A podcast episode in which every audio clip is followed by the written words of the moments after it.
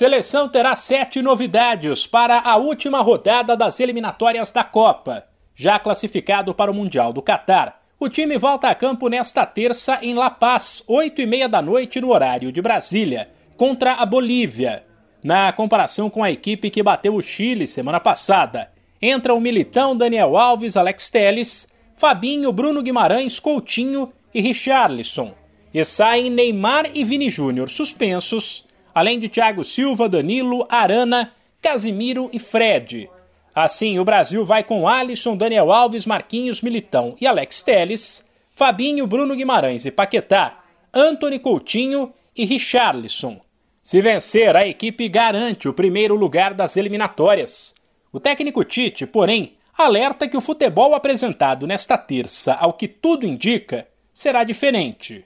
Não apenas pelas mudanças na equipe, mas principalmente pela altitude de La Paz. Um nível de performance eh, individual, a gente tem sempre uma expectativa, independentemente do, das, das adversidades com que a gente tem colocado. Não vai ter um time volto a dizer que, que tão vertical quanto nós tem, tenhamos sido nesses últimos jogos, porque não permite. É, é, desumano, não há essa condição. Ela não é humana, não tem. Existem outras estratégias que elas são de manutenção de posse de bola. Tomara que o gramado esteja bom. Ao que tudo indica, a seleção não joga e não treina mais no Brasil, nem na América do Sul, até a Copa.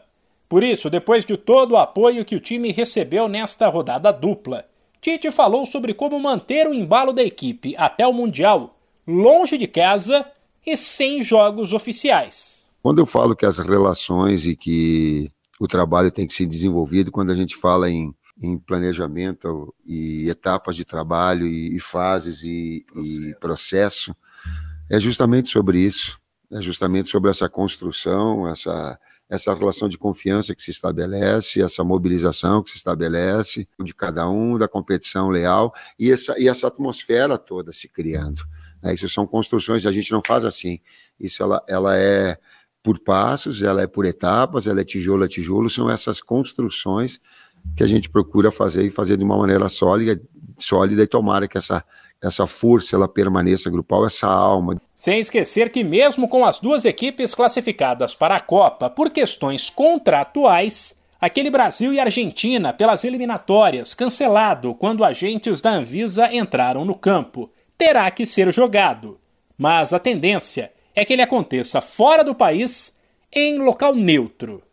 De São Paulo, Humberto Ferretti.